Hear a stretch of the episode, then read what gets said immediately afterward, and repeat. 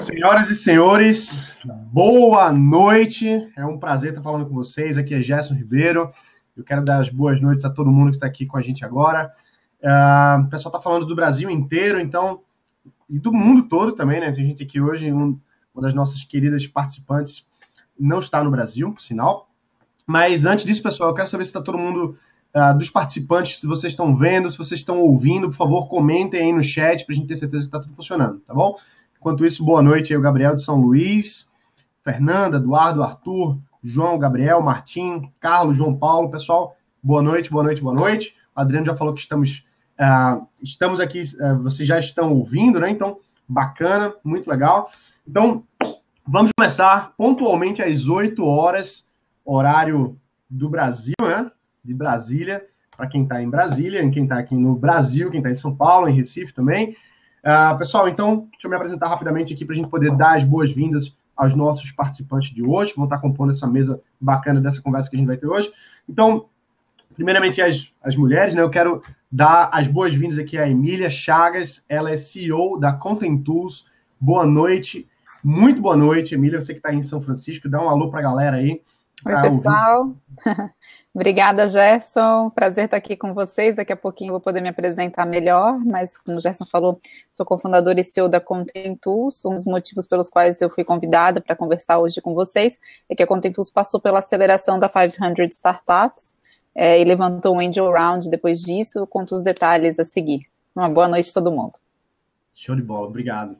Vamos agora então para o Rodolfo Pinotti. Rodolfo, que é da própria 500 Startups. Rodolfo, boa noite, boa noite demais. Prazer estar falando com você aqui hoje, meu amigo. Boa noite, boa noite, pessoal. Uma boa noite a todo mundo aí, todos espalhados aí pelo Brasil e afora.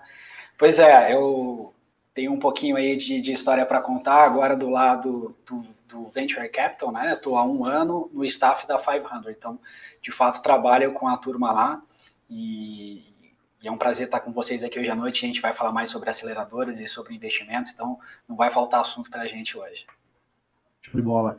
E por último, mas não menos importante, o CEO da aceleradora Cotidiano, que é o Wesley Almeida, que é um grande amigo, e é um prazer mais uma vez estarmos aí juntos, né, Wesley? Fala um pouquinho de você aí, rapidinho. Excelente. Obrigado, Gerson. Obrigado, Emília, Rodolfo. É, então, a Cotidiano é uma aceleradora de startups, começou aqui em 2016. A gente, desde o primeiro campo, a gente teve o carinho e a, o apoio aí do Gerson. Então, participamos, já, já aceleramos 25 empresas, temos 25 empresas no portfólio, já rodamos quatro bets e vamos rodar, e nós rodamos um bet por semestre. Então, já estamos com as inscrições abertas para o bet 5 e é isso. Vamos falar um pouco mais de como, como acontece, qual é o modelo de, start, de startup que nós trabalhamos, mas basicamente é isso. Nós rodamos em Brasília o, o processo de aceleração, mas nós aceleramos empresas do Brasil inteiro. Show de bola. E para quem não me conhece, meu nome é Gerson Ribeiro, eu trabalho com construção de negócios inovadores. Eu tenho empresa chamada Angel Eye, que a gente ajuda pessoas a construir negócios de inovação. Então, a gente tem cursos online, especificamente, consultorias, workshops, treinamentos, que a gente é, ensina pessoas a, por exemplo, montarem uma startup, começarem a fazer validação, discovery, é, buscar investimento. Temos também um curso que a gente ensina a montar empresas de aplicativo, é, curso de como levantar investimento e uma série de outros materiais. Então, pessoal, mais uma vez é um prazer estar falando com todos vocês aqui hoje e também para o pessoal que está de casa ouvindo a gente. Uh, acho que para a gente começar, primeiro ponto, eu quero já, já dizer para o pessoal que existe um motivo da gente estar aqui hoje. Não é à toa que a gente decidiu juntar esse pessoal para falar mais sobre aceleração.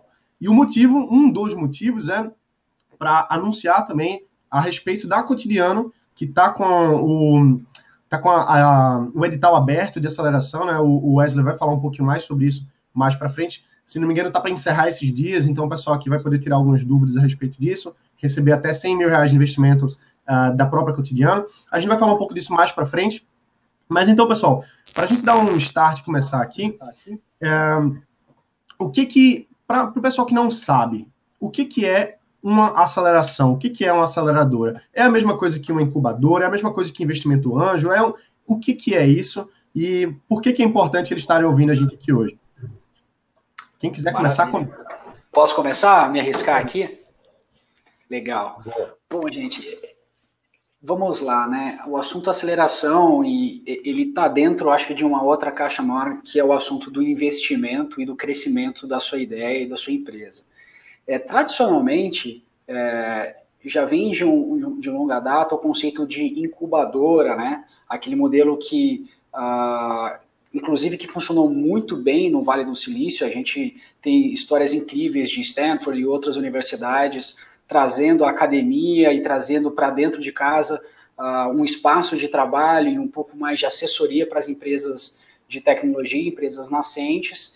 E mais recentemente, uh, principalmente com, com o boom da internet e com a velocidade das startups, a gente está aí, com, vamos colocar um monte de conceito no, nesse, nessa trilha, né? Desde o barateamento das soluções, como é muito mais fácil hoje desenvolver uma empresa, você com cartão de crédito, você levanta o seu servidor, você coloca a sua ideia para rodar, e, e o, o time frame necessário para se fazer alguma coisa diminuiu muito. E cada vez mais ele deixou de depender do espaço físico, daquele, daquela, né, daquele ônus de alugar um local, de ter seu servidor, de ter sua equipe lá, e ficou muito mais light, ficou muito mais leve. Então, quando você mistura esses conceitos, essa necessidade, o empreendedorismo e, e, e a tecnologia trouxe todos esses ingredientes para o mesmo lugar e aí começou-se a falar mais em aceleração. Então a aceleração ela traz um pouco esse conceito de incubação, mas também ela, ela concentra tudo num período de tempo muito curto que seja o suficiente para capacitar esse, esse empreendedor, é, trazer novos conceitos ou às vezes trazer guidance, né? O cara às vezes ele já, já entende daquele assunto, mas está entrando numa ideia num nicho, num mercado que ele ainda não conhece. E essa aceleradora, sim, ela vai trazer junto com a infraestrutura, o espaço de trabalho, muitas delas oferecem isso, mas ela vai trazer também essa parte, uh, vamos pensar assim, mais conceitual, uh, essa capacidade de orientar os acelerados num intervalo de, de tempo muito curto e que seja o suficiente para ele ultrapassar ali algumas barreiras principais no início de, um, de uma startup e que permita que ele consiga depois andar com as próprias pernas. Então é tipo um intensivão de desenvolvimento de negócio, tipo, tipo um crossfit de startup, tipo isso, né, de empresa. Eu acho que sim, eu acredito que é uma boa comparação, viu? O que, que, você acha, Emília? Você, vamos pensar assim, porque eu, a gente está falando de CrossFit aqui, mas ficou é, fantástica essa explicação. É, você é conseguiu resumir bem, Emília? Como é que foi é, essa aceleração para você? Não, eu acho que assim, dando um zoom out é, sobre o que o Rodolfo falou, ele colocou muito bem esse lado do mercado, do venture capital e do porquê da aceleração. É, eu acho que agora falando da perspectiva do empreendedor, é importante, eu vejo que tem uma galera que está conversando aqui é, né, que já se apresentou, e estou começando uma startup, estou desenvolvendo uma startup, estou iniciando. Então, assim, é muito importante a gente ter na cabeça, o mercado americano funciona assim para muitas coisas, entre elas para startup, a gente ter frameworks mesmo, sabe? É, onde você está, em que estágio o seu negócio está da sua da jornada que ele terá. Né? Então, a startup, o conceito é, é, complicado, então são algumas pessoas no, testando um novo, um novo produto é, no mercado que está começando, cheio de incertezas, enfim. Ok, mas dentro desse escopo, são muitos os diferentes momentos que um negócio passa. E é importante a gente ter noção de que momento você está e em que momento você precisa estar para usufruir de uma boa forma de um processo de aceleração. O que, que eu quero dizer? É, boa parte das aceleradoras, aqui do, do Vale pelo menos, e, e inclua 500, é, elas vão se interessar por um negócio após é, esse negócio já ter passado pelo estágio do Product Market Fit que é aquele momento, né, logo após a ideia, né, aquele momento de, de início de validação, né, é, em que eu coloco um produto no mercado, depois de fazer uma série de testes, depois de entrevistar bastante gente, depois de entender que aquele problema de fato existe, que eu tenho uma ideia de uma solução que pode adressar aquele problema, eu de fato coloco esse produto no mercado. E aí, uma nova fase de testes vai acontecer. Né? Será que eu abordei da forma que eu deveria? Será que o mercado está mesmo ávido para esse produto, nesse price range que eu imaginava? Será que é essa vertical que eu vou atacar ou é aquela? Todas essas perguntas que a gente vai se fazendo ao longo da jornada.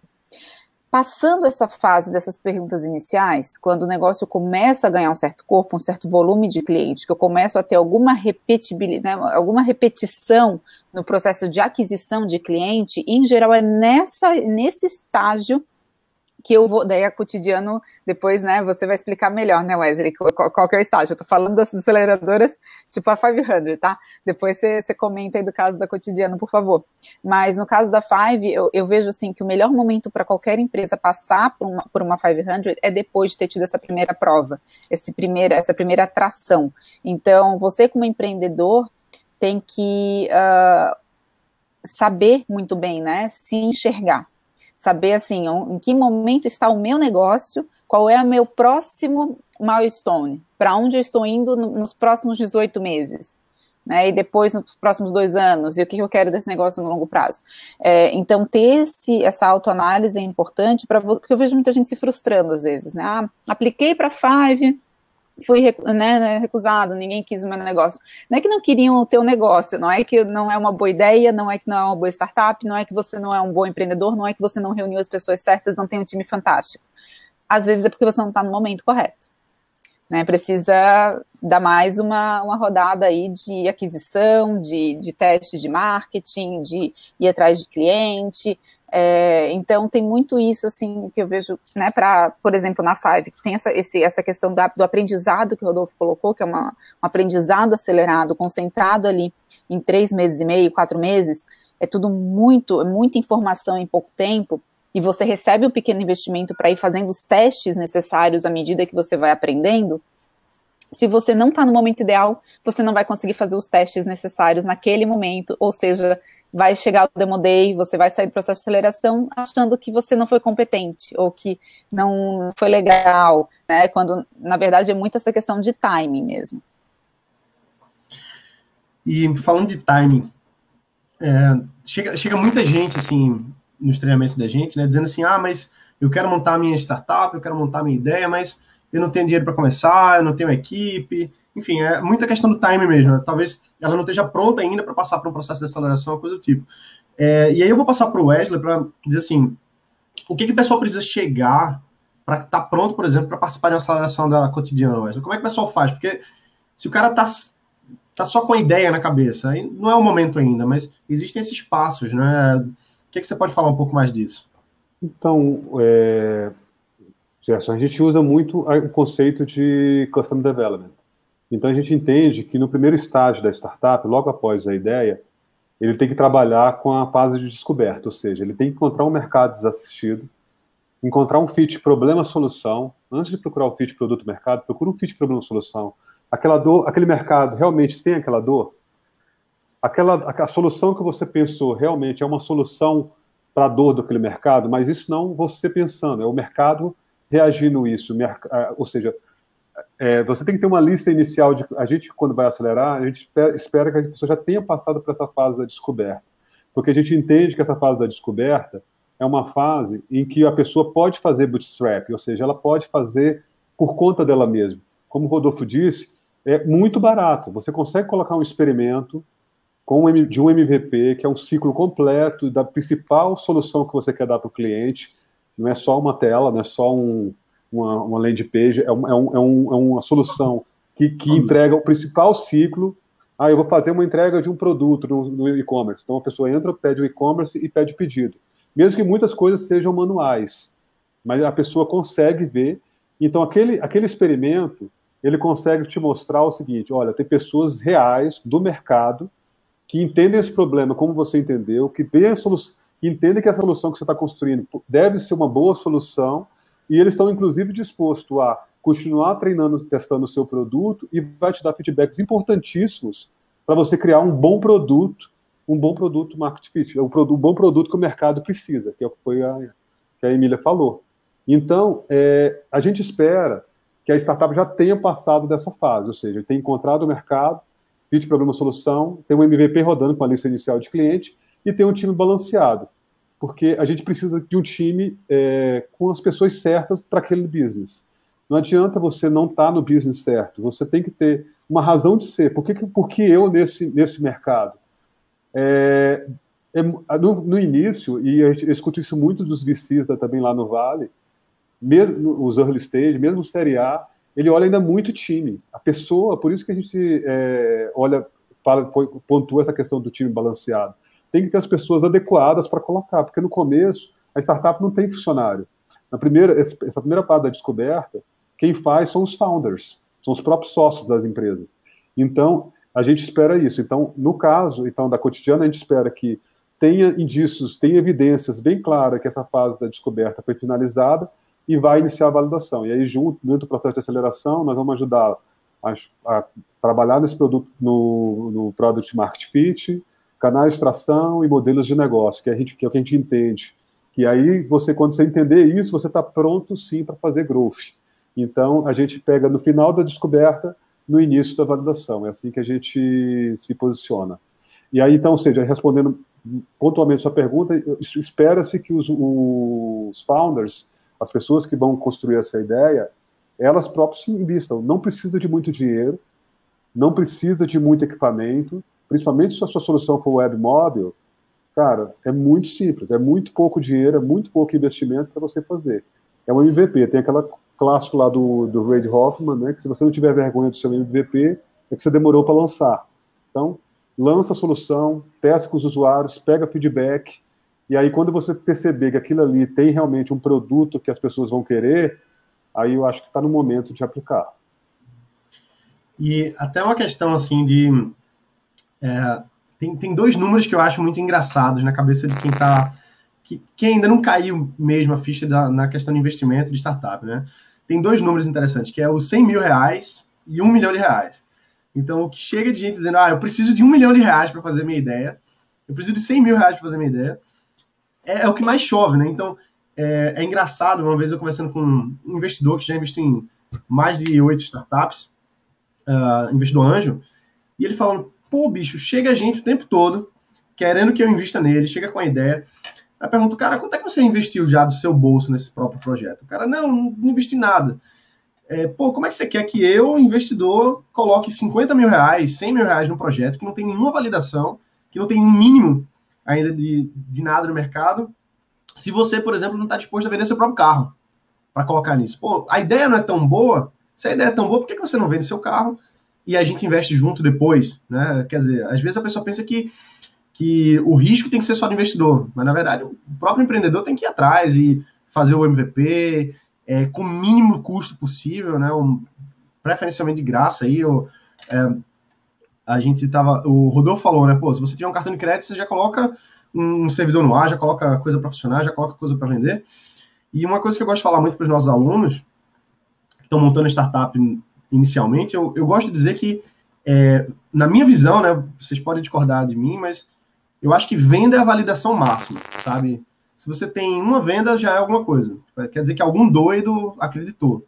Você tem 10 vendas, está começando a ficar mais claro. Você tem 100 vendas, você tem mil vendas, pô, ninguém tem como argumentar contra isso, né? Não vai dizer, ah, sua ideia é ruim. Pô, bicho, eu tô com 100 vendas aqui por mês. Cara, será que é tão ruim assim? Tá entrando dinheiro. Então, não é, né? Enfim, não, é, tava precisando botar isso para fora aqui que eu tava pensando quando vocês estavam falando aí. Mas, voltando ao tema de aceleração, como é que funciona na prática, do ponto de vista é, do ponto de vista empresarial, porque a gente sabe que a aceleração é uma forma de investimento prático, na forma que aquela empresa aceleradora ela vai ficar com um percentual da, daquela, daquela startup, daquele projeto. Como é que funciona isso, tanto na 500, tanto na cotidiano, e para o lado do empreendedor também, né? A gente tem aqui a, a Emília, que, que sabe muito bem o lado do, do empreendedor. Pô, estou cedendo uma parte da minha, da minha empresa para a aceleradora, será que vai valer a pena? E a gente também tem aqui o Wesley, também tem o Rodolfo, que estão do outro lado, dizendo, pô, a gente quer investir, a gente quer colocar, mas também a gente quer ter um retorno aí para fazer sentido na nossa tese. E aí eu queria ouvir de vocês um pouquinho sobre esse, sobre esse aspecto todo. Maravilha. Uh, olha, esse é um ótimo ponto. Inclusive, acho que essa é a discussão do momento, porque acho que a maioria das pessoas não, não sabem muito bem quando a gente fala de, de aceleradoras, né? Hoje em dia a gente entra no site, tem várias disponíveis, mas quando você olha da aceleradora para trás, cada uma tem a sua complexidade, cada um tem o seu arranjo. Então, hoje em dia, é cada vez mais comum a gente falar de aceleradoras corporativas ou aceleradoras com outros intuitos que não somente o um investimento. Então, só para deixar claro que nem todas as aceleradoras estão buscando uma contrapartida uh, de ações, de equity, ou tem algum objetivo principal financeiro de ganhar dinheiro com isso. Então, são casos assim mais pontuais, mas eles existem. O Google Launchpad, enfim, tem outras aí para a gente listar, que são ótimos players e que eles costumam também dar uma bela de uma assistência para o ecossistema como um todo.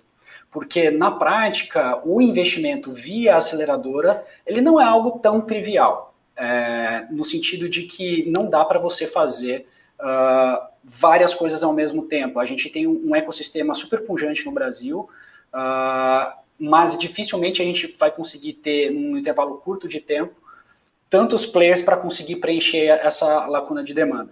Então, eu estou dizendo isso porque quando você, empreendedor, for considerar, e eu já chego na resposta uh, da, da, sua pergunta, Gerson, mas quando o empreendedor for considerar qual player ele quer se associar, é muito interessante que ele faça essa pesquisa antes. Então, existem aceleradoras, como é o caso da Five, e depois a gente abre a palavra também para o Wesley explicar um pouquinho mais para a gente, é, que o objetivo dessa aceleradora é ganhar com você. Não é o objetivo dele ganhar de você. Da mesma maneira que para o empreendedor, o objetivo dele não é usar o dinheiro da aceleradora para fins próprios, que a gente volta para a última pergunta. Tem muita gente que enxerga a aceleradora como objetivo final. Ah, minha vida vai estar resolvida quando eu conseguir aqueles 100 mil. Vai ser tão mais fácil. Mentira, não vai vai ser muito mais difícil, cara, porque quando ele se compromete com o dinheiro de outra pessoa, ele vai ter que entregar resultado em cima daquele dinheiro. E aí não é, a gente não está mais falando de você e mais uma pessoa, você vai ter uma equipe, essa equipe vai ter os sonhos dessas pessoas, e você vai ter que tratar isso com muita maturidade e muito respeito. Então, essa matéria do dinheiro, é, para o empreendedor é importante, assim como para a aceleradora, é importante para os investidores deles, né? Então, no caso da Five, a gente tem vários fundos atrelados a essas a, a essa aceleradora. Esses fundos são pessoas que colocaram dinheiro lá para a gente investir em nome deles. E aí, na prática, a gente pega um percentual dessa, dessa empresa e acreditando que no futuro ela vai se valorizar bastante e vai justificar todo esse trabalhão que a gente tem de acelerar e aguentar essa empresa ali e ajudá-los a crescer durante até 10 anos, né, que são os ciclos desses fundos. Então, eu, eu gosto de frisar isso, porque é um negócio para o empreendedor, quando ele entende a cadeia de valor da aceleradora, ele entende que ele não está ali simplesmente discutindo quem que vai dar o dinheiro para ele. Ele está participando de, um, de uma cadeia de valor muito maior e que está contando com, com o comprometimento e o resultado dele para alimentar esse ciclo e gerar novos investimentos e novas startups dando certo e resolvendo problemas aí para todo mundo, né? Então é uma visão que eu trago para a gente ter em mente e aí todos os empreendedores considerarem quando forem pensar no assunto de aceleração. É, acho que dá para acrescentar também que muitas aceleradoras também uh, têm seus fundos, né? É, então, assim, esse valor que a aceleradora aporta nada mais é do que um, não sei como é que eu coloco isso, mas assim, uma um, uma pequena posição de garantia, né, de que, olha, essa startup ela tem chance de crescer, tem chance de crescer rápido, e ao crescer rápido, ela vai precisar de ainda mais gasolina para esse foguete chegar mais longe, e eu quero fazer parte desse tanque aí, quero estar tá abastecendo também.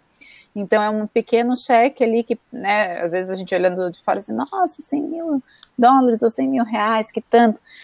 Se você tem um plano de crescimento de médio prazo aí, ou de, né, de um ano a 12 a 18 meses, aí que é o normal, até 12 meses é considerado pouco, né, mas se teu plano de crescimento aí de 18 meses a 24 meses, você vai ver que 100 mil para qualquer startup, mesmo B2B, que costuma ter custos menos agressivos iniciais, né? De marketing não é nada. Então, assim, você, na verdade, está usando esse dinheiro para, naquele período de aceleração, você garantir que você vai crescer rápido e que você vai estar uh, tá mais próximo de receber um round. Que no final também é isso, né? Então, as celebradoras, principalmente aqui no Vale, elas entram muito forte com networking, né? Para que você interaja com investidores de um potencial futuro round para aí sim colocar a tua, a tua startup no spotlight e ter a chance de fazer alguma marca dentro, né? Um dente, uma marquinha nesse mercado que você está querendo adressar. Então tem uma pergunta, inclusive, que rolou aqui, Gerson, eu vou, vou ser bem metida e vou começar uma resposta aqui que não é para mim, que é uma pergunta assim, quais são os critérios utilizados, né? No, no, processo de aceleração. Então, assim, ah, é, a gente fala muito da atração, né? Mas a atração é só é o principal, mas é só um deles. Né? Então tem muitos outros critérios, né? Se fala muito do time, então é o time certo para resolver esse problema? E não é para resolver esse problema para botar um produto no mercado, mas para segurar a onda a hora que o produto estiver lá no mercado, com competidores muito maiores, com gente às vezes surgindo, porque se o mercado é bom, se a oportunidade, é boa, vai estar tá surgindo competidor a cada semana. Então é, é a galera certa aí para segurar essa corda bem firme né, e não deixar cair. É, e mais, o, e o mercado é bom mesmo? Qual é o tamanho desse mercado? Né? Porque muitas vezes essa aceleradora ela vai ter um apetite para o mercado que seja grande. Então, às vezes, para o empreendedor, ele diz assim: nossa, tem um mercado grande. Mas para uma aceleradora, para o investidor, não é tão grande assim. É, então, a gente tem que entender também que mercado é esse que a gente está entrando e que negócio é esse que a gente está construindo. Ele é um negócio de venture ou não? Ou ele é um negócio de, né, de é, nada contra. Nada contra fazer um negócio pequeno, né? O pequeno, eu quero dizer, tamanho de mercado. Existem empresas muito grandes, e a gente conhece no Brasil existem empresas muito, muito grandes, que não são empresas de venture, porque elas não pagam o investidor depois da jornada. Né, ela vai ser suficiente para os empreendedores viverem super bem, uma vida muito boa e realmente terem um impacto no mercado, mas não para um impacto ser grande o suficiente para depois pagar esses investidores, porque no final das contas esse é o mercado dos investidores. Né? Mercado de venture é fazer mais dinheiro para outras pessoas. Excelente. Concordo. Concordo totalmente. A gente, a gente é, é, é interessante porque a gente, a gente nossa tese de investimento a partir de um curso que a gente fez na 500. O André Proz, o nosso sócio, fez o VC Unlocked logo quando a gente começou e foi assim, totalmente mudou completamente o cotidiano a partir daquele momento. A gente montou o nosso fundo, Capital Semente, então o, nosso investimento é através de um fundo, a aceleradora é uma prestadora de serviço, e, e, então é isso. E o nosso objetivo não é dividendos, nosso objetivo é saída. Nós queremos que a empresa eh, cresça bastante, então a gente até usa muito aqui o termo, Emília, não é uma organização linear, nada contra a organização linear. A gente está procurando organizações exponenciais gente está procurando empresas que vão decolar em algum instante. Elas vão pegar algum, em algum momento e vão crescer. Então, não tem nada contra a empresa linear, mas é que, para a lógica de fundo, o que interessa são, são empresas exponenciais, que uhum. vão ao, ao final do fundo, nosso fundo é de 8 a 10 anos também, 4 a 5 anos investindo, 4 a 5 anos investindo, então, ou seja, 8, de 8 a 10 anos ali, que é o, é o tempo de vida do fundo, uhum. retornar, a partir dessas saídas de participação, o dinheiro para o capitalista que investiu, para os LPs. Uhum. Essa é, é a lógica de mercado de um fundo e que uma aceleradora presta um serviço, porque no caso a gente presta um serviço. E a gente procura muito o time de o tração em time. Por que, que a gente se preocupa muito com essa questão de time? É, porque é difícil você. Eu até tenho uma pergunta aqui sobre como encontrar profissionais e tudo mais. Cara, é difícil. A gente tem uma educação brasileira, embora a gente tenha usado, a gente usou muito o VC Unlocked para moldar bem o que, o que, vai, que é cotidiano hoje. Mas se você, a gente teve que tropicalizar, porque a gente tem uma educação empreendedora menor do que do, dos Estados Unidos. Nada contra, é, é, é, simplesmente um fato. A gente sai da, da, faculdade no Brasil pensando em ser empregado. É raro as pessoas que saem do Brasil numa faculdade, durante a faculdade, pensando em empreender. Então faltam alguns modelos disso. E empreender não é glamour. Eu gosto muito do, do, do, Dustin lá, o ex-sócio do, do Zuckerberg, quando ele mostra lá o filme lá, o rede social, e ele mostra as fotos. isso é o filme, isso é a vida como ela é. Ou seja, empreender é bem duro, empreender é bem difícil, você tem uma responsabilidade bem grande. Então, até no ponto, voltando ao ponto que você falou, Gerson, assim, é, é, é o, o empreendedor ele está procurando um sócio, um, procurando sócio que vai abrir as portas, como a Emília falou, que vai trazer o network, que vai te permitir crescer, atingir clientes que estão. Os 100 mil reais, na verdade, eles são muito mais para você se preparar para ter corpo para crescer.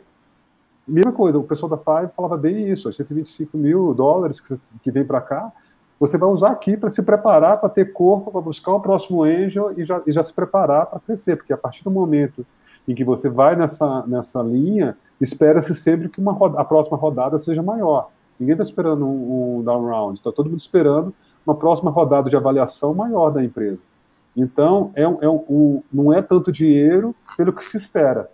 E o comprometimento que se espera do empreendedor é que ele seja transparente e, e claro, na, no objetivo que ele quer, no objetivo que ele quer da empresa. Por isso que a gente trabalha aqui na, na, na aceleração com esse conceito de uma métrica. Qual é a sua principal métrica? Assim, o que, o que, tem que acontecer para o final do dia você fala assim, valeu a pena? Ah, tantos clientes compraram, tantos clientes venderam, tantos produtos foram entregues, assim, cada startup tem o seu, tem o seu perfil. Então é isso, o modelo de aceleração que a gente pensa é isso, é colocar na mentalidade dos, dos, dos, dos empreendedores que a gente selecionou essa capacidade de, cara, tem que crescer, tem que validar, tem que chegar mais rápido, tem que, tem que escutar o usuário, é, é, é essa que é a ideia. Então, é um pouco disso aí. Uma coisa que a gente busca educar também, o pessoal que participa dos cursos, é, é fazer essa, em resumo, fazer a pergunta que, que o empreendedor deve fazer antes de buscar um acelerador ou um investidor. É o seguinte, eu quero um investimento? Será que eu quero mesmo? Será que eu preciso? Porque, assim, muita gente vai dizer assim, não, eu preciso. Eu preciso porque 100 mil reais é o que eu preciso agora para contratar não sei quem, para fazer não sei o quê. Beleza, você pode até precisar, mas para você conseguir esse dinheiro, você pode vender o carro, você pode pegar algum empréstimo, pode fazer milhões de coisas. Pode vender e revender, e vender e revender e fazer um ciclo. Mas será que você realmente quer um investidor? Porque vê o que o pessoal falou aqui, pô, o comprometimento vai ter que aumentar, porque você agora tem ter, ter um investidor é ter um sócio, ter sócio é ter um chefe, né? Não que o seu cliente não seja um chefe, que também é, mas é, é, ter alguém que tem uma expectativa muito definida, com, com um, um, escopo, com a tese que vai ser seguida daquele jeito. Então, será que você quer ter esse tipo de coisa agora? Porque você está montando, por exemplo, o pessoal falou aqui, um, um negócio que vai ser, não vamos, não vamos dizer pequeno, não vamos dizer pequeno, mas vamos dizer que seja individualizado, que seja familiar, que seja um negócio de lucro, né? Tem, tem negócio de valor e tem negócio de lucro, um negócio que você vai ter dividendo, você vai ganhar muito dinheiro, você vai colocar é, vai comprar sua Ferrari no final do ano aí, e tudo bem, né? Tem muitos casos no Brasil de pessoas que são multimilionárias com negócio que nunca recebeu investimento e que essas pessoas não querem receber investimento porque não querem ter um outro sócio, né? Não querem ter alguém para dizer, não, agora está na hora da gente mudar a estratégia, agora está na hora da gente vender a empresa, que é uma coisa que a aceleradora, dependendo do, do escopo aí, dependendo do investidor, ele vai ter a autoridade sobre aquilo, né? Se você for levar em consideração as cláusulas aí mais é, até padrões como por exemplo o drag along, para quem não conhece, drag along ele obriga você a vender a sua empresa. Então mesmo que o que o investidor seja menor do que você, mesmo que ele tenha uma participação pequena em relação a, ao, aos empreendedores, mas ele tem contratualmente uma cláusula que obriga todos a venderem suas partes para diminuir o risco do investidor e não tem nada de errado nisso, não é? É o objetivo do investidor, é ele conseguir fazer seu ciclo e ele sair ali com, com seu lucro. Então, em resumo, né, não era nem para falar tanto, não, porque deixar, vocês têm que falar. Mas, em resumo, empreendedores, por favor, pensem se faz sentido. E se fizer, esteja pronto, né? Vá atrás de, de empresas, de, de aceleradores que tenham o, o, perfil com vocês, né? Que eu acredito muito nisso também. É, tem aceleradores e aceleradoras, tem investidores e investidores. Acho que até o, próprio João Kepler... Que Desculpa interromper, ainda mais que você vai falar de John Kepler, que eu gosto tanto dele, pode. Acho que pode continuar aí, depois que você terminar o raciocínio, eu, eu comento. Não, não, o próprio John Kepler, acho que no, no Instagram dele, esses dias, ele publicou alguma coisa assim que é, o empreendedor que deve escolher o seu investidor, e não, não, e não o contrário, porque no contrário não, não existe. O investidor, ele, ele não vai escolher uma, uma empresa que só está querendo aquele dinheiro ali pelo dinheiro né? De forma alguma. Então, já que a gente está falando de dinheiro, vocês falaram bastante sobre isso, uh, como é que vocês acreditam que deve ser a, a negociação do dinheiro da, daquela tese ali, a aceleradora que vai definir, mas até que ponto o empreendedor pode ceder a suas cotas, percentual, etc. Porque cada aceleradora vai ter uma tese, ah, a nossa vai de 6 a 12, a outra vai de não sei quanto a quanto. Como é que o investidor, é, como, como é que é o lado do investidor, né, dizer, pô, você, a gente vai querer só 6%, você a gente vai pegar mais, vai pegar 12%.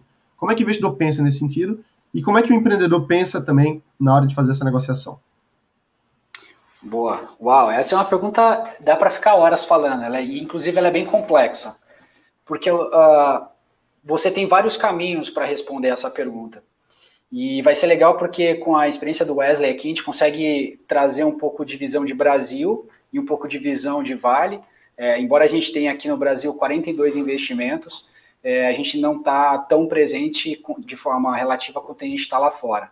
Mas deixa eu fazer um overview aí de como é que funciona essa conta.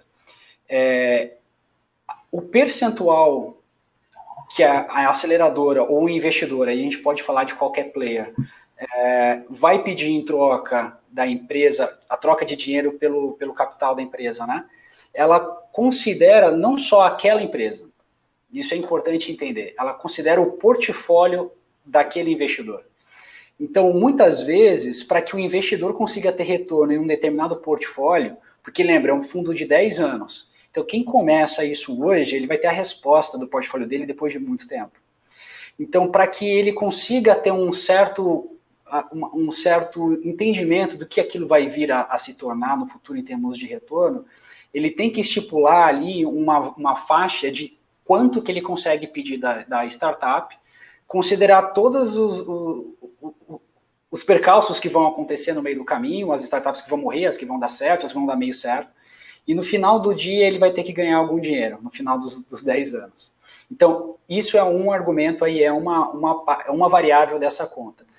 Para o lado da startup, esse número pedido, ele tem que ser, principalmente no early stage, do, da aceleradora e dos demais players que atuam nesse, nesse nicho, ele tem que ser um tamanho que não prejudique as próximas rodadas da startup.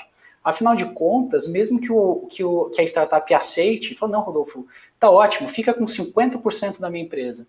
Isso cria um desbalanceamento enorme do propósito inicial daquela empresa, porque o próprio founder, ao longo dos investimentos, vai sendo diluído e pode perder a motivação por aquele negócio. Ele fala, puxa, mas estou trabalhando tanto aqui para ter 1% da empresa?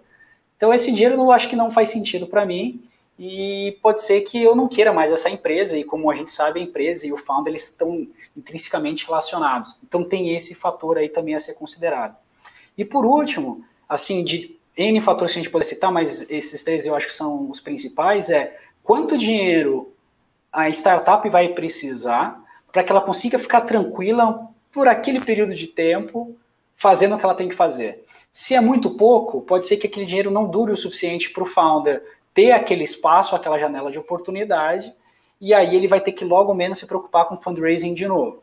Agora, se ele é muito extenso, significa que ele diluiu logo no início um dinheiro caro para ele, né? Porque ele teve que abrir o percentual da empresa dele para isso. Talvez ele tenha errado na mão, vendeu demais e o dinheiro ficou parado na conta do banco, enquanto esse dinheiro, sei lá, daqui uns dois anos no Series A ou daqui algum período de tempo ele poderia fazer muito mais dinheiro com aquilo. Então, acho que são essas variáveis que têm que ser consideradas para você entender como é que funciona esse jogo. E aí, o quanto cada um vai pedir vai variar em função do mercado que ele está. Então, o portfólio da Five se comporta de uma determinada maneira, logo uma faixa de valor faz sentido.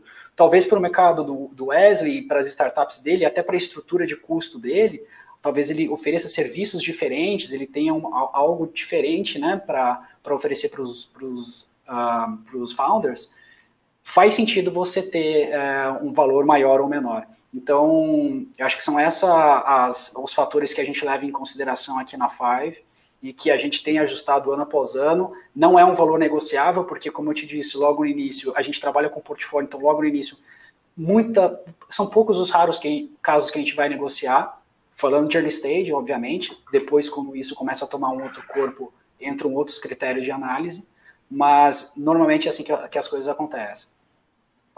Indo para os templates, né, eu acho que os, é, os founders têm que se preocupar em não de, assim, sabendo que nos, nas rodadas subsequentes, se o objetivo deles, eles verem que é um mercado né, grande, eu vou precisar crescer rápido, porque dinheiro é igual a velocidade, né? A verdade é essa.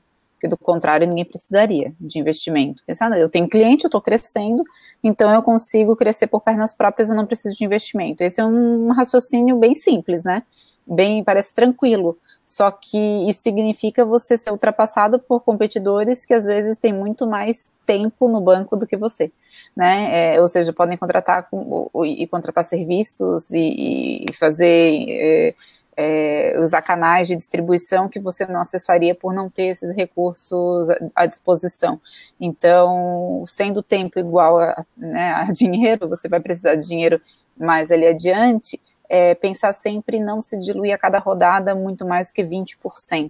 Então, 20% para cada novo investidor é mais ou menos o que a gente tem que, que calcular, sendo que a aceleração, não, a aceleração é primeiro, o gatilho gira em torno desse, desse percentual que vocês já comentaram, né? Então, não é considerado um round de investimento, né? Dentro de um round, que vai seguir em geral a, aceleração, 20% por round. E tem casos de, de fundadores que chegam, né, de CEOs e fundadores que chegam ao IPO com 5% da empresa. Só que é 5% de uma soma bem importante. Que às vezes, se ele tivesse segurado o, o, o cap table, se tivesse segurado o percentual dele, não tivesse feito determinados investimentos e crescido rápido como ele cresceu, ele não teria uma soma tão grande. Né? Então, percentual tem isso, né? É, às vezes o número do percentual é pequeno, mas se o valuation é grande, vale a pena. É, então, né, eu, eu, eu, como founder, tenho esses dois corações. Ao mesmo tempo que a gente quer segurar o cap table, quer continuar tendo essa vontade que o Rodolfo falou, que é de fato muito importante, né? Você ter não só é, a, a satisfação material ali de, de, de, de, ter um percentual importante da sua empresa, é, que com certeza é um fator de, de é, né, de satisfação para muitos founders, tem a questão também de você ter seu dono lá das rédeas e da, da tomada de decisão e ter né, a liberdade, digamos, de às vezes, olha, entre esses dois caminhos, que isso vai acontecer muitas vezes na história de uma empresa, né? Vamos por aqui, vamos por aqui, você ter né, as suas razões de founder e, e as suas pesquisas de mercado e o seu gut feeling também para responder e dizer para onde que é o caminho, né? E se você for diluído a certo ponto e perder as suas cotas de, de, de votação, você vai, é, não vai poder dizer, né? É, só contribuindo, rolou uma pergunta aqui na thread que eu não me lembro agora qual foi, e é, porque rolou aqui rapidinho, mas o pessoal perguntando sobre essa, essa questão da, da flutuação do mercado, né, de, de velocidade e tudo mais. É, eu lembrei é, de uma questão, até o Wesley falou da, da importância aí da, da, educação que a 500 faz para o mercado, né, de, de VC, e a 500 tem essa essa voz mesmo de formação, e teve um evento em dezembro do ano passado, então recente agora, faz uns três meses, em que o, é, se não me engano, foi o, foi o Suster, né, que teve falando a respeito de, de momento de mercado no Vale, e a apresentação dele é, é muito, muito boa. É, num, numa, assim, em pouco tempo, de uma forma concisa, ele conseguiu dar todos, todas essas informações de o que, que é seed, o que, que é Series A, o que, que é Series B, quais são os players de cada um, assim, na realidade do mercado do Vale, muito bem. Eu vou colocar o link aqui para o pessoal, para quem quiser, depois do webinar, assistir. Obrigado. Eu vou assistir. É, e a gente, como, como a gente usou muito o modelo da, da Five, a gente, é, pelo aprendizado que a gente teve na VC Unlocked, a nossa, nossa participação é muito, é muito fixa também. É muito, a gente, raramente a gente faz algum tipo de negociação nesse estágio.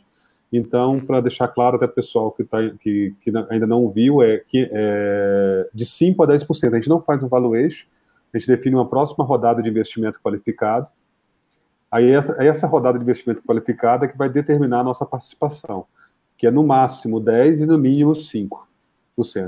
Então a gente acha que é, uma, é, é bem founder-friendly até para o padrão do Vale. Então, e a ideia é por que isso? É até difícil explicar isso para os fundos brasileiros, porque é uma participação tão pequena.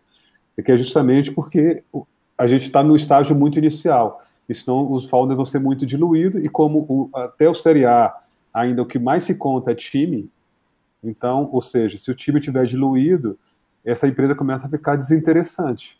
Então, é, a gente fica, por isso que a gente estabelece essa participação. Agora, o apetite do investidor a partir daí gira em torno disso que a Emília falou.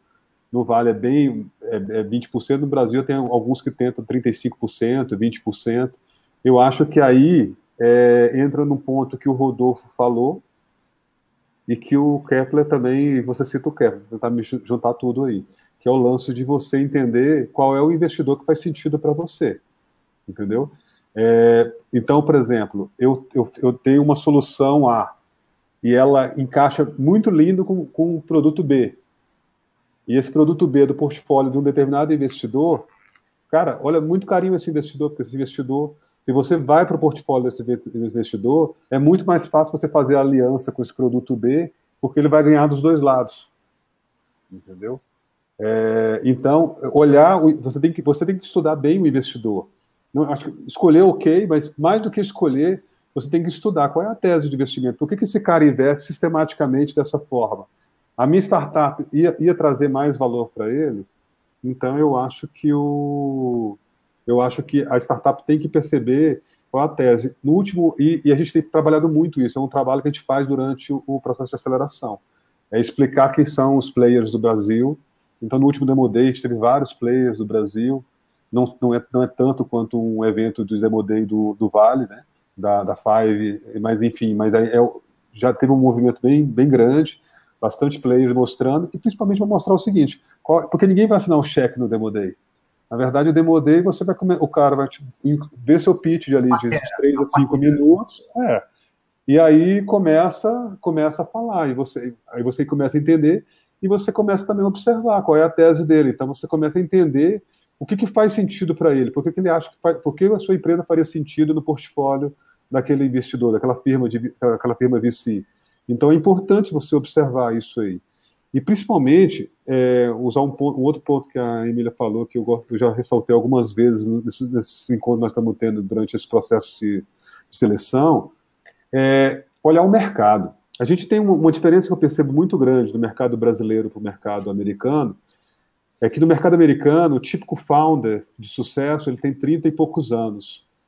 Aqui no Brasil, a gente pega founder de muito, muito mais novo, porque com 30 anos, no Brasil, geralmente você já está casado, com filho. Nos Estados Unidos é uma outra realidade. Essa é uma impressão minha, tá? Não tem nenhum estudo científico, não. Mas esse dos 30 anos é a Founder Institute que fala que até 30 e pouco, 32 anos é, é basicamente a, a idade dos founders.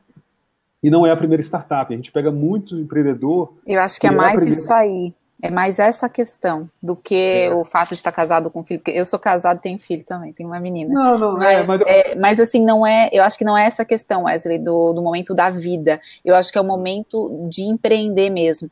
Porque, é. em geral, a galera sai da faculdade e vai empreender no Brasil, né? Nos Estados Unidos também. Só que daí o tempo de. É, e tem um estudo que diz que é de 15 anos. Tá? Eu estava lendo ainda esses dias um artigo que dizia isso, que o tempo assim de o tempo ótimo de um empreendedor é de 15 anos. Dentro desse período de 15 anos, no mercado americano, você consegue ter até três empreendimentos de sucesso. Com início, ápice venda, início, ápice venda, três, pensa. E se você ficar mais tempo dentro de uma empresa, seja, uns oito anos, que costuma ser a média, dois. Então, lá pelos seus 30 anos, você já saiu de duas startups, já teve duas excelentes experiências, ou faliu uma e venceu na uhum. outra, enfim, mas você já está com uma maturidade de negócio que não se compara a alguém, talvez com a mesma idade no Brasil, que está começando a empreender. Isso, e, e, e mas eu acho que o pessoal não deve interpretar isso como assim, pô, então não vou dar certo. Não, não é isso. O que, a, a chamada que eu quero fazer é o seguinte: observa o tamanho do mercado. Não tenta observar uma dor que é sua. Você, quando tem 20 e poucos anos, 25 anos, você conhece muito pouco ainda do, da, dos, do, das, dos potenciais de mercado. Eu vejo muita gente chegar com, ah, eu, eu sou o Uber do não sei o quê, eu sou o, o Airbnb do, sabe? É, porque ele fez aquela relação, eu usei Uber, usei Airbnb, aí eu peguei uma sacada sobre uma coisa específica. Cara, o Brasil ele é um país agrário, não sei se o pessoal tem, se dá conta disso, mas então o maior mercado brasileiro é agrícola. A gente tem um mercado financeiro de insurance gigantesco. A gente tem retail, retail para fazer entrega nesse Brasil e gigantesco que a gente tem aí, que é um continente, né, falante português. Então a gente tem muitos mercados gigantescos no Brasil. E a gente percebe que muitas vezes o cara tem um time excelente, maravilhoso, mas está com um mercadinho muito pequeno. Então, é, eu acho que o, esse lance que eu, eu citei, que, do pessoal já está com mais idade, é que talvez na primeira startup ele foi naquela assim, ah, esse, esse é meu desejo. Aí no segundo ele foi mais científico, ele falou assim, não, onde é que tem dor, onde é que tem oportunidade, cuja cadeia é ineficiente e eu posso resolver. Então, eu acho que o cara de negócio. Que é o empreender por oportunidade. Eu, né? eu acho, eu sinto muita falta desse, desse, disso, de avaliar empreendedores que façam esse tipo de discussão, sabe? É maduro, é difícil, não estou querendo. Mas, é, mas eu tento. As ações que a gente faz pré-camp é sempre para despertar essa. É, é, como esse momento aqui, é para despertar essa, essa visão. Não sei se vocês concordam. Eu concordo, mas eu acho também que essa visão dentro de uma startup ela cresce. É, você, em geral, você pode até enxergar um mercado e, e, naquele momento inicial você não tem a visão do mercado como um todo. Você tem uma impressão do que é o mercado. Já ter essa curiosidade, eu acho fundamental, ter essa curiosidade de largada. Então, ok, quem é meu mercado e até onde, o que, que eu vou abocanhar, qual é o meu addressable market, né? mas no decorrer, necessariamente, você vai aprendendo mais sobre esse mercado e o produto também pode abrir para outros mercados. Né? É bem comum que você acabe lançando subprodutos, é, ou então que você descubra mercados que de início você não enxergou. É, então é importante saber também que na, quando você lança, né, assim que você está bem early stage, aquela visão que você tem de mercado não se apega, não se amarra nela, não, porque ela vai amadurecer também.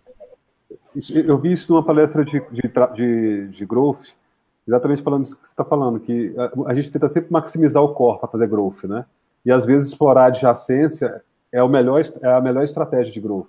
Ou seja, você, o seu core já está saturado, né? Ou seja, aquilo que você faz para o mercado que você almejou já chegou ali, né? E às vezes você dá uma olhadinha aqui para o lado, aquilo que, quando você trouxe isso aqui para o lado, deu uma, uma possibilidade gigantesca de crescer o produto e o, o mercado bem maior. Eu acho que é um pouco disso que você está falando. Não sei se vocês enxergam da mesma forma que eu. É, e eu acho que esse, essa, essa, esse raciocínio que eu vou lançar, acho que ele junta um pouco de tudo que a gente veio falando nessa call. Tem muitas startups ou founders nesse início de carreira que ele não sabe o que ele não sabe. Não sei se vocês percebem isso. Então, como ele não sabe que ele não sabe, ele acha que ele está sempre certo. Então, por exemplo, um comentário que o Wesley fez sobre a maturidade dos empreendedores brasileiros. Como muitos deles ainda jovens estão expostos a uma realidade que é uma realidade às vezes uh, limitada, no sentido de que, pô, ele saiu da faculdade, ele está exposto talvez aos apps de, de enfim, de consumo padrão, Uber, ele não teve exposição a uma complexidade logística, a um problema da cadeia de valor do agro. Então ele não sabe que ele não sabe disso e ele acaba entrando por esses caminhos mais fáceis, que são os caminhos que ele conhece. Então, a mesma coisa acontece para o founder que ele está fazendo o application dele e fala, Rodolfo, o que, que eu tenho que marcar no seu checkbox para participar do seu programa? é, o que, que, eu tenho que ter, quais são os parâmetros que eu tenho que ir lá, né, de forma assim, às vezes até, eu quero marcar esse aqui para você me selecionar. E às vezes, como não, essa é a graça, é por isso que existe um negócio chamado venture capital. É por isso que você não vai pegar esse dinheiro no banco, porque nem você ia querer pegar esse dinheiro no banco. Vamos lá, né? Porque é aquela história, né? Se o negócio realmente é tão bom, por que, que você não vai full nele, né? Porque tem risco, a gente sabe que tem risco. Então, essa etapa que é muito complicada de se analisar e que às vezes o founder ele não sabe que ele não sabe, e às vezes o VC não é tão especializado naquela área, ou ele está se especializando, ou ele ainda não entendeu se aquele founder vai conseguir responder as coisas que ele ainda não sabe. Por isso que essa análise inicial, e eu acho que eu entro numa das perguntas que rolou aqui, ela não é tão criteriosa, ela é uma função. Vamos pensar em uma função que no fim de vários elementos, ela traz um sim ou não uh, ali para o tomador de decisão. Então, vai ter time, vai ter vendas, vai ter onde você está, vai ter qual foram as suas experiências prévias. Digamos eu, poxa vida, eu, eu tenho zero experiência em agro, nunca atuei de fato nesse mercado. Se eu chegar, vamos inverter, eu preciso do dinheiro de todo mundo que está aqui nesse, nessa webinar aqui, todo mundo vai me fazer um wire aqui, vai me transferir 5 mil reais para eu fazer um negócio. Tenho 30 segundos para falar de uma coisa que eu nunca fiz na vida. Vocês vão falar, ah, esse Rodolfo aí parece que é inteligente, mas de agro não entende nada. Eu estou esperando ouvir quem são teus co-founders. Exatamente, quem é co-founder. A não ser que tenha algum co-founder que entenda desse business, vocês vão sentir, falar, poxa, parece que está tudo certo, exceto pelo fato de que o Rodolfo não entende. Então foi um dos elementos que vocês sentiram que falaram, peraí, 5 mil eu não vou passar para ele. Então acho que isso acontece também, e eu acho que os founders devem respeitar isso, e tentem aproveitar o processo de interação. No, às vezes você não vai ser aceito de primeira, normal, mas aproveite essa etapa para ouvir Sentem lá com Wesley e falem, Wesley, o que, que você enxerga? Ele está há mais tempo vendo startups brasileiras que você. Então, se ele tem algum comentário, talvez tenha alguma coisa que você não sabe, que você não sabe, que ele sabe. Isso, meu amigo, máxima. economiza meses de um empreendedor. Assim, é. eu já vi casos do cara chegar com uma ideia, tá colocando no mercado, já fez o app lá, lá, e eu falei, cara, você conhece aquela empresa ali? O cara nem sabia que tinha uma empresa fazendo um negócio igual, e que o cara já tinha tido todas as dores que ele tentava lidar e que talvez o cara estava, sei lá, 3 quilômetros de distância dele. É. Entendeu? Não, e tem uma é máxima, né, Rodolfo, que o pessoal repete muito, ela é questionável, mas o pessoal diz assim, ah, se você quer investimento, peça por um advice, né, peça por um conselho. Se você quer conselho, peça investimento. É, então, é, é muito Boa. por aí, assim. Então, eu acho que, e eu ouvi esses dias de uma, de um investor aqui bem respeitada, ela disse assim, olha, no, na pior das hipóteses, você vai receber uma excelente consultoria. Então, escuta esse potencial investidor, essa pessoa com quem você está conversando, é, né, porque ela já ela ouviu pitches como o seu a centena, pelo menos, né? Às vezes ao, milhar, mas a, a, centena. Então, escuta o feedback e eu diria mais, eu como founder, eu procuro usar o feedback ao meu favor depois. Como? Encurtando a conversa. Então, assim, olha, se o problema, se o feedback que eu estou recebendo é sempre esse, né, a pergunta repetitiva é sempre essa, é, eu tenho que adressar isso no meu deck. Eu tenho que ter essa resposta pronta já para ele dizer como é que eu supero isso. Né? Então, ah, se, se, vão perguntar, você não tem, você não tem experiência em agro, mas você tem é, experiência em XYZ que faz todo sentido para esse negócio, sei lá, é um AI para agro e você é o cara do AI, é o papa do AI, você ok, eu só estou aplicando para um novo mercado isso tudo aqui que eu já fiz. E o cara vai dizer: caramba, de fato, vou ouvir esse cara, vou ouvir o Rodolfo, porque ele tem algo a acrescentar para esse mercado. Então, é muito também escutar uh, o feedback do investor, que vai muito é, ressoar, né? O, o, investor e todos nós, a gente está buscando padrões, né? Quando a gente está ouvindo uma conversa, a gente está alocando aquela conversa dentro de conhecimentos prévios primeiro antes de construir novos conhecimentos. Então, o investor está lá ouvindo teu pitch e tentando encaixar você em algo que ele já conhece. E as respostas e os comentários que ele vai fazer na sequência tem muito a ver com esse conhecimento dele, que em geral é bastante vasto. Então, ouve esse cara, anota mentalmente tudo que ele, que ele falou e depois mastiga um pouquinho esses comentários e vê, poxa, será que não vale a pena se não, se não vale a pena mudar o teu negócio em função dos comentários, no mínimo vai valer a pena mudar o teu pitch, né? E adressar aquelas perguntas antes que o investidor as faça. É, concordando ainda com, com o que o Wesley estava falando um pouco antes, é que existe uma certa imaturidade na grande maioria das pessoas que está, principalmente no começo, né? É, tanto questão de, de, de modelo, de ideia, de tudo que vocês falaram, né? Pô, o cara vai, vou fazer um aplicativo da balada que é o Airbnb de não sei o que de delivery, né? Marketplace de não sei o que. Eu acredito que no Brasil, talvez fora também, mas tem muito o mito da startup, sabe? O, muito, o contrifadas. Que, ah, eu tive uma ideia brilhante, essa ideia eu tenho que ficar calado, é segredo, não vou falar para ninguém, porque senão alguém vai roubar minha ideia. E aí eu vou, vou fazer um, um vou apresentar para um, um, investidor, ele vai assinar o cheque na hora de 100 mil, 1 milhão e pronto. E agora, é, IPO, né? Acho que tem muito essa, essa visão. Ah, eu tive a ideia milionária de um aplicativo de não sei o quê. Então, falta muito realmente essa questão prática.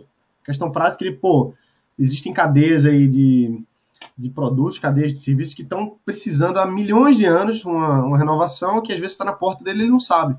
Eu estava conversando com um amigo meu que trabalha com supermercado e ele falando que tem, tem entregas que eles fazem em grandes redes aqui no Nordeste que às vezes o caminhão dele fica parado 24 horas porque o pessoal do supermercado não, não quer receber. O funcionário do supermercado está com preguiça, está fazendo outra coisa. Então o caminhão desse, desse cara fica parado 24 horas. Não só ele, mas vários outros, por conta de uma ineficiência gigante. Estou fazendo, falando exemplo aqui, que eu não sei resolver isso, não. Não sei, eu não sei, não tenho uma ideia brilhante milionária para resolver, não, mas existe um, um, exemplo de problema, como existe exemplos de problema no agro, na saúde, várias outras coisas, que às vezes você resolver um problema simples, que, desculpa, um problema complexo, mas de uma forma simples, é, é milhões de vezes melhor do que você, ah, não, eu tive a ideia de um negócio que é uma realidade virtual, que é uma inteligência artificial, de blockchain, de não sei o quê, que não tem quem pague naquele momento específico. Então, é. É, pode, pode eu, eu, ia comentar em cima disso, Jéssica. É, é uma, uma, coisa que eu percebi agora no, no Startup Grind, que é um negócio muito maluco. A gente vai aprendendo toda vez. Toda vez que a gente vai ver, a gente vê, vê palestra de VC e tudo mais, mas toda vez que a gente vê, a gente aprende muito, né? Absurdo isso um mercado gigantesco. Então, uma coisa que, que tem, quando você vê o mercado VC backed, né, ou seja, você vai procurar VC para fazer a sua ideia, você observa, começa a observar diferente. Você tem que começar a observar diferente. Uma forma, não é que todo mundo vai criar o Facebook. Tem gente que faz uma empresa para ser comprada para outra. Então, por exemplo, agora, nesse exato momento, tem muito self-driving car. Tem, acho que 12 empresas do, na Califórnia autorizadas para testar self-driving car. Eu estou sugerindo para alguém self-driving car? Não. A questão é que a indústria de self-driving car ela vai comprar um monte de empresa. Uma empresa, tipicamente, quando ela está no Série C, ela já começa a fazer acquisition. Ela já começa a comprar outras empresas para ela poder crescer. Então, tem muitas, muita gente que faz startup nos Estados Unidos buscando já essas empresas que vão crescer e vão comprá-las. Eu vi agora, por exemplo, numa palestra do cara que está com fundo só de space cara está esperando alguém vir com o SpaceX? Não. O cara está esperando que alguém venha com uma ideia muito boa, que resolve um problema muito simples, uma bolinha dessa aqui, que dentro do, da nave lá pode resolver uma, parte de problema. E a SpaceX... Você não, você não está criando SpaceX. Uma, uma empresa que foi recentemente comprada pela Oculus, uma empresa que fica olhando a retina. Então o cara não pensou em fazer o óculos. Ele, ele focou muito claro no problema. Eu acho que os óculos não percebem onde é que a retina está olhando. Isso aqui é importante. Dentro do, do, do headset, a óculos foi e comprou o cara. Tanto, tanto é que comprou. Então, ou seja, em 3, 4 anos. Então, algumas, algumas pessoas às vezes querem uma solução de saída rápida. É isso, é olhar o mercado. E por que, que essa pessoa? Porque aí talvez ela tinha uma capacidade específica que ajudou ela a fazer, entendeu? Então, é, é, tem muitas possibilidades. Eu citei que os mercados brasileiros aqui, que são maiores, você tem aí no IBGE e, e PES, você, você consegue descobrir isso, você consegue descobrir informações de valores, faculdade, professores de faculdade. É um ótimo momento para o professor te explicar onde é que tem ineficiência em cadeia. Mas, enfim, é... eu só quis pegar o ponto que uma ideia pode ser uma ideia muito simples, que vai resolver um problema grande até de uma empresa que vai te comprar, uma empresa que está no Série C, Série D, e, e para crescer, uma forma fácil de crescer é comprar. É isso aí. Com certeza. Pessoal, então, a gente voltando um pouquinho mais direto para o ponto de vista dessa ação. É, como é que são as fases, de fato? Porque a gente está com a, com a cotidiano aí, com, a, uh, com o processo aberto, até como é que o pessoal que está aqui pode se inscrever, qual, qual, é o site e tal. Mas antes de falar o site e, e etc., qual o processo que vocês fizeram, na, que vocês fazem na, na 500, o, o, passo a passo, se a pessoa vai mandar uma application, a pessoa vai mandar o quê? O currículo, o pitch, vai marcar, como é que funciona o processo, tanto da 500, tanto da cotidiano, para o pessoal poder ent entender e até aplicar para 500, se for o caso, aplicar para cotidiano também. Bom, é extremamente simples, uh, Gerson. O... A gente tem um formulário que fica aberto no nosso site, Uh, a gente chama de batches, né? Cada um desses programas. O último batch fechou agora em dezembro, então a gente está para lançar logo nos próximos, nas próximas semanas aí a chamada para o próximo, o que está por vir. Uma vez selecionada aí ne, a, por, desse, por meio desse formulário, a gente convida para uma entrevista depois dessa entrevista vai ter uma outra entrevista uh, final com os nossos partners e aí a gente faz o convite. Então não tem muito mistério, é, é um processo que eu entendo, ele, ele tem ali, exige uma dedicação do lado do, do, do empreendedor. Não é fácil é, consolidar toda a história, a trajetória dele em algumas linhas, mas ele tem que lembrar também que ele está, é, bom, competindo por um espaço com o mundo inteiro. Lá na Five a gente recebe em torno de 10 mil applications por ano. Então, pensa que tem algum ser humano lá do outro lado lendo tudo que você está enviando e tentando não só saber se o seu negócio é bom, mas se a gente, com a, com a nossa infraestrutura e com o nosso know-how, consegue ajudar essa startup. Então, tem todo esse trabalho aí.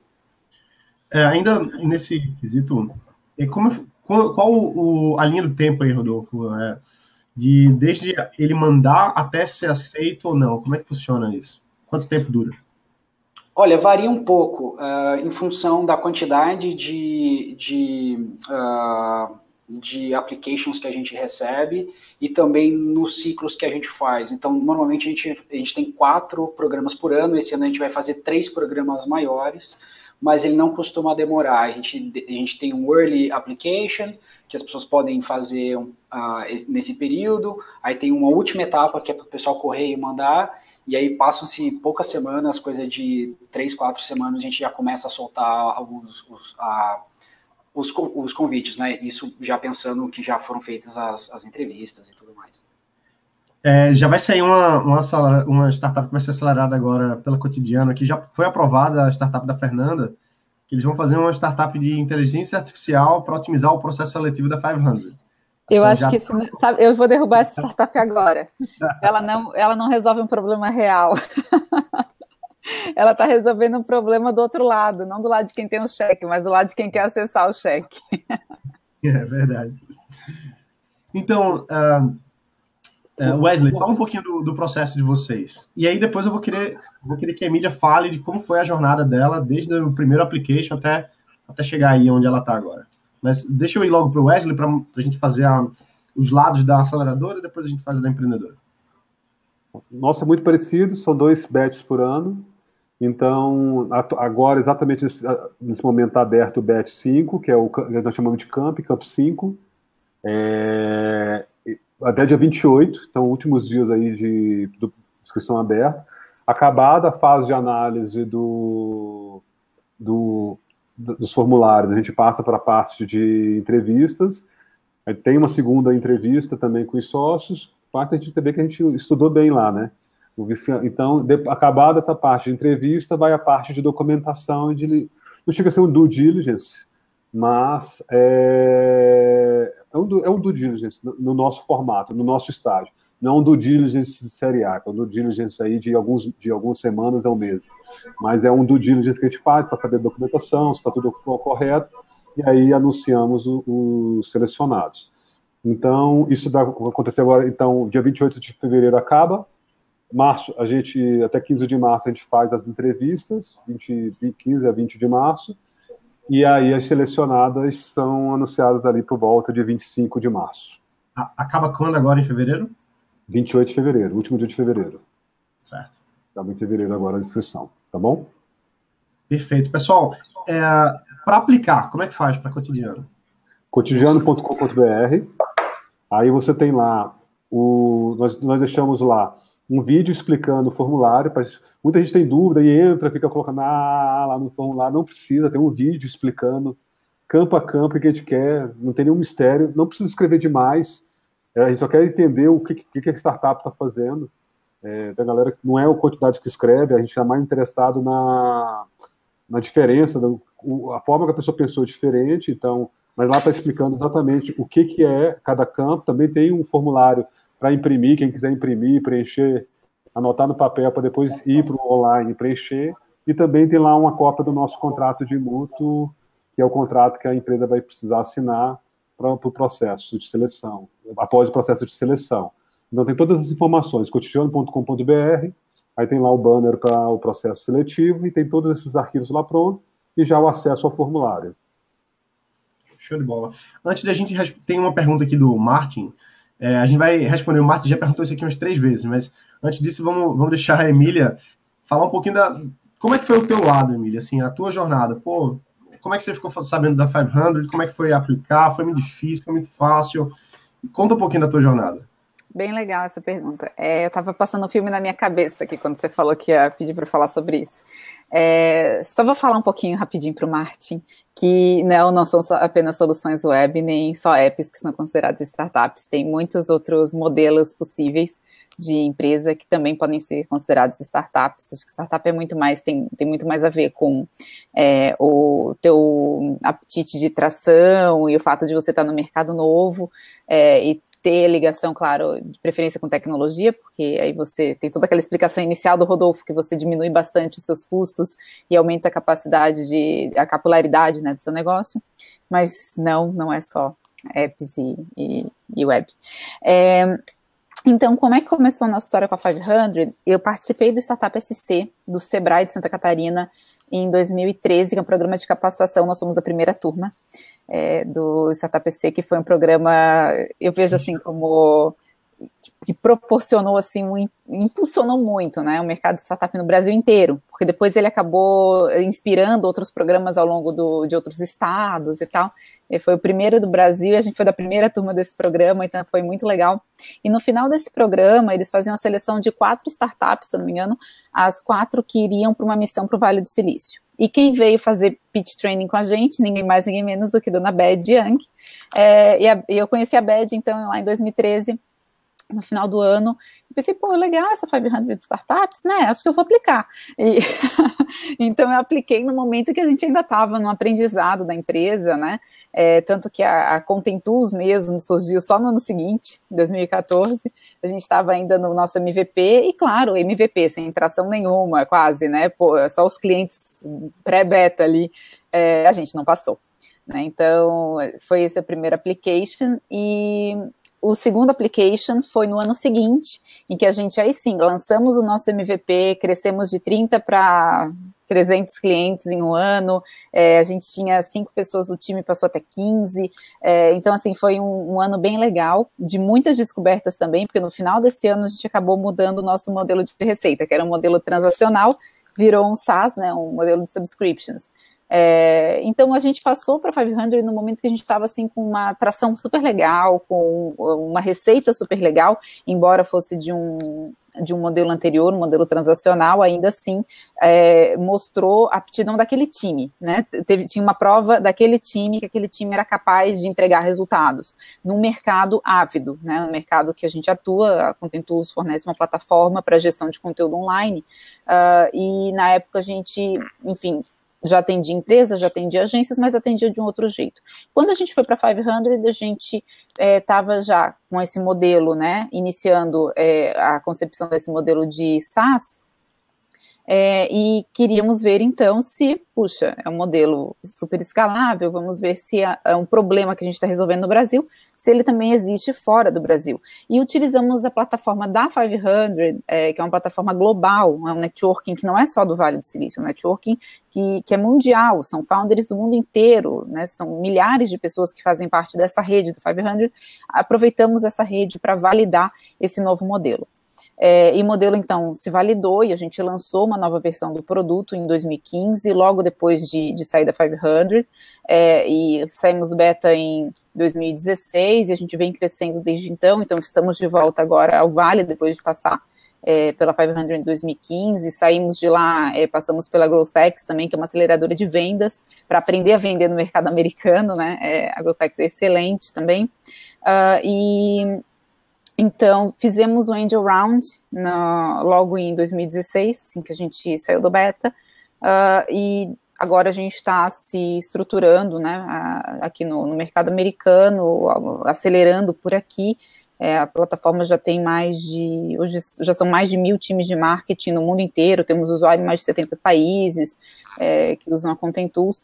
Então, eu diria assim que a, ser acelerado pela 500 deu para a gente não só o network, não só o aprendizado aceleradíssimo e, e fundamental para os canais de distribuição que a gente usa hoje. A gente aprendeu muita coisa com os, os mentores lá na Five, é, de metodologia mesmo de distribuição, mas é, deu para a gente algo que, para empreender fora do Brasil, para empreender principalmente no, a partir do Vale do Silício, você precisa de um voucher.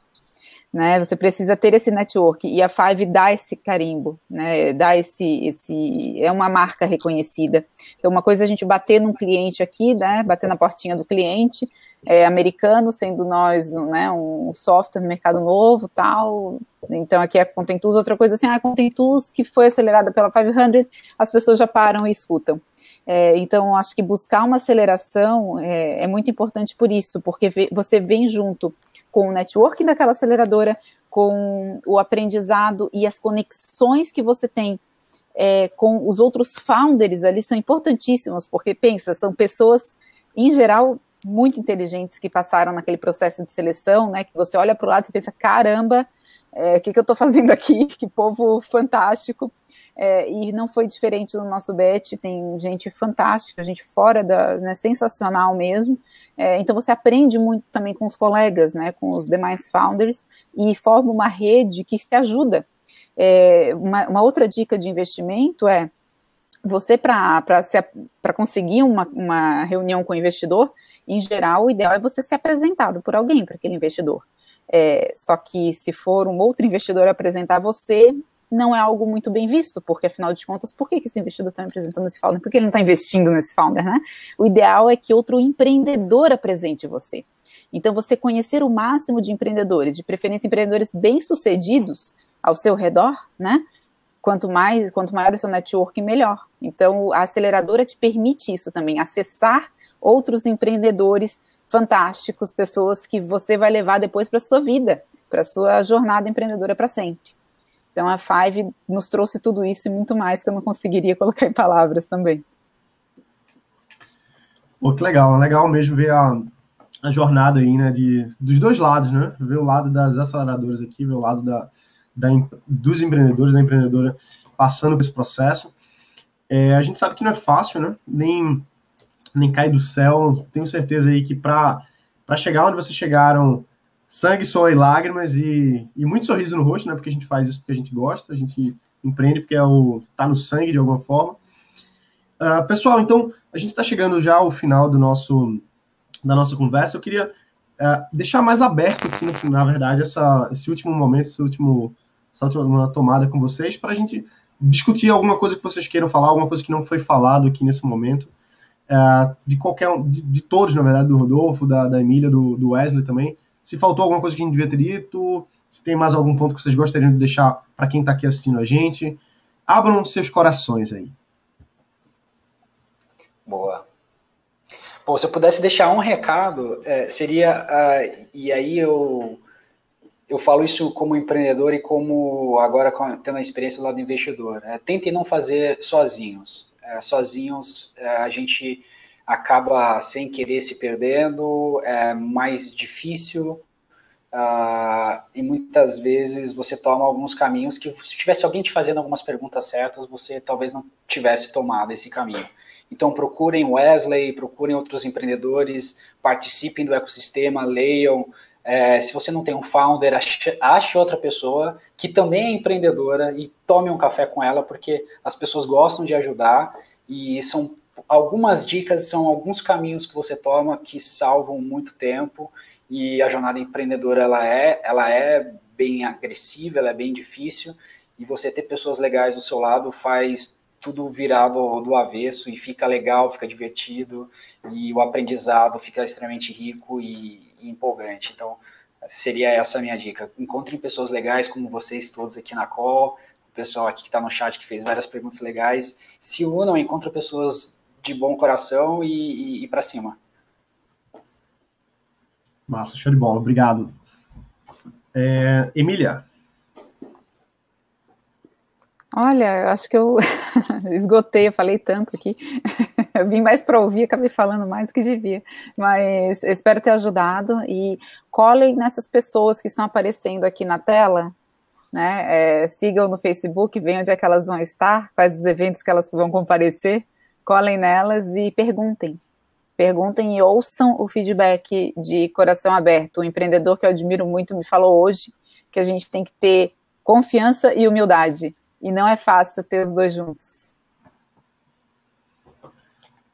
Massa. Wesley. Ficou mais difícil, minha visão, de falar depois deles, né? É, mas, cara, é, eu acredito muito no que nós estamos fazendo. Esse movimento todo de, de pequenas empresas, startups, novo empreendedorismo. Eu fui muito questionado, morei um ano fora no Brasil, aí eu volto também conversando com outros empreendedores de outros países. Mas empreender no Brasil não é uma loucura? Investir no Brasil não é uma loucura? Cara, eu acho que não. Eu acho que tem muita gente jovem, talentosa, que tem uma chance gigante de criar alguma coisa muito potencial, com muito potencial aí para vender, para crescer global. E eu acho que a gente pode fazer a diferença. A gente ficar imaginando que a situação que a gente está não pode ser mudada, é... eu, eu sou inconformado, cara. Eu sou eu acredito mesmo, acredito mesmo que eu queria ver milhões, assim, eu, encontrei a Emília com a camisa da Startup Week de Winner, né? E eu falei assim, cara, eu quero ver um monte de mulheres aqui participando, é um, uma honra gigantesca para mim estar com a Emília aqui, o CEO que fez, já fez a história que ela fazendo, ainda está ainda tá levando essa história da Contentusa ainda para frente, mas já fez, entendeu? É, Gerson, Rodolfo, uma galera aqui que a gente conhece e participa, Cara, faz toda a diferença. É muito, muito, muito bom. É muito gratificante. A gente fala que a gente tem happy hour todo dia, toda hora. A gente não espera sexta-feira, seis horas, para ter um happy hour. Né? Toda hora a gente tem alguma coisa significativa acontecendo. Vale muito a pena empreender. Não é fácil, não é simples, mas é o caminho é bem divertido, vale muito a pena. E eu acredito muito que esse tipo de atitude que a gente está fazendo aqui, essa mentalidade que a gente começa a criar, pode mudar, sinceramente. Parece pouco, mas pode mudar. A gente, boas, bo, boas experiências, bons comportamentos influenciam as pessoas próximas. Já está mudando, é? Eu acho que já está mudando. E tudo, tudo mostra que está mudando mesmo. Tem muita gente falando assim, tem muita gente pensando assim. E você abrindo o caminho, mostrando, liderando a turma toda, poxa, é, tô junto. Isso aí. Massa. Estamos. Massa, só. Pô, é, todo mundo deixou, deixou uma mensagem, né? Deixa eu deixar a minha também. É, eu, eu acredito muito, assim, eu, eu sempre trabalhei com educação, né? E eu trabalho com educação muito porque eu acredito que a única forma de mudar o Brasil, né? A gente, a gente tá aqui no Brasil, a gente gosta do Brasil, a gente é brasileiro. Eu acredito que a única forma de mudar o Brasil e o mundo todo é através da educação, educação de qualidade, educação disponível. Esse essa, essa conversa aqui é um evento educacional. Eu tenho certeza que vocês participaram aqui hoje, estão saindo aprendendo, aprender alguma coisa, estão saindo aqui mudados, melhorados de alguma forma. Todos nós aqui, né? A gente que teve aqui batendo esse papo, eu aprendi pra caramba aqui, acho que todo mundo aprende. E sempre foi a minha missão levar a educação para mais pessoas. No caso, a educação empreendedora, a educação de negócio, porque eu acredito que negócio muda um país, muda o mundo, né? Todos nós estamos aqui por conta disso tanto mudando, criando, criando emprego, desenvolvendo economia, trazendo novas soluções para os nossos clientes, agregando valor para os nossos investidores, para os seus LPs aí. Então, esse, essa é uma missão que eu, que eu guardo muito, muito para mim, assim, que eu, que eu busco trazer, né? Então, foi um prazer muito grande falar com todos vocês aqui. Para o pessoal que está aqui ouvindo, esse foi não foi o primeiro formato que a gente faz desse, foi o primeiro com a cotidiana, especificamente assim online. Eu quero saber se o pessoal que assistiu aqui quer mais, tá? Eu quero saber se vocês querem outros desses, que a gente traga outros, outros especialistas, outros investidores, outros empreendedores, outras empreendedoras, investidoras, para bater esse papo. Se vocês disserem que sim, se a gente tiver uma massa crítica legal, a gente vai fazer mais. É, e responda agora, tá? Se vocês querem, quem vocês querem estar tá aqui, quem vocês querem ver. É, para deixar os próximos passos aqui, é, primeira coisa, Vou colocar o link aqui do, do podcast, que é o Startups de Alto Impacto, lá no iTunes e também no SoundCloud, tá certo? Só você procurar Startups de Alto Impacto. É, todo esse episódio de hoje aqui vai estar lá em, em áudio, mas tem, tem uns 400, 500 episódios mais ou menos aí, com outras entrevistas, com vários investidores. É muito legal vocês acessarem lá e verem. Uh, confiram também aí o site da Cotidiano, entrem, se inscrevam, quem for se inscrever, ou enfim, façam parte das mídias. Procurem a Content Tools, Entrem aí no, no Facebook, tenho certeza que eles têm muito material bacana e várias ferramentas para vocês estarem utilizando, o pessoal da, da, área de vendas e marketing. Entrem aí no site da 500, sempre é bom uh, conhecer um pouco mais e, e aproximar mais aí do, do pessoal junto com o Rodolfo, com outras pessoas, tá certo? Então, deixa eu ver se o pessoal respondeu aqui. Querem mais? Sim, pode ser amanhã. Amanhã não dá, mas próxima quarta é bem possível, tá? Então é isso aí, muito legal, pessoal. É isso, então vamos, vamos ver aqui se a gente viabiliza mais alguns encontros feito esse aqui, não necessariamente falando sobre aceleração, mas falando sobre esse ecossistema como um todo de startups. Pessoal, muito obrigado. Rodolfo, foi um prazer enorme. A gente vai manter o contato aí. Vou pegar o seu contato mais adiante junto com Wesley. Emília, foi um prazer gigantesco. Prazer, Sucesso. Obrigada e parabéns também pela iniciativa. Foi muito legal participar com vocês. Que massa. Wesley, sempre um prazer. Cara. Valeu, irmão. Bom demais. Obrigadão, Rodolfo e Emília. Beleza? Então é isso aí, pessoal. Vamos encerrar por aqui hoje. Muito obrigado a todos que participaram. Amanhã esse episódio já deve estar disponível lá no iTunes, beleza? Um abraço, botem todos para quebrar e valeu, galera. Vocês são fera.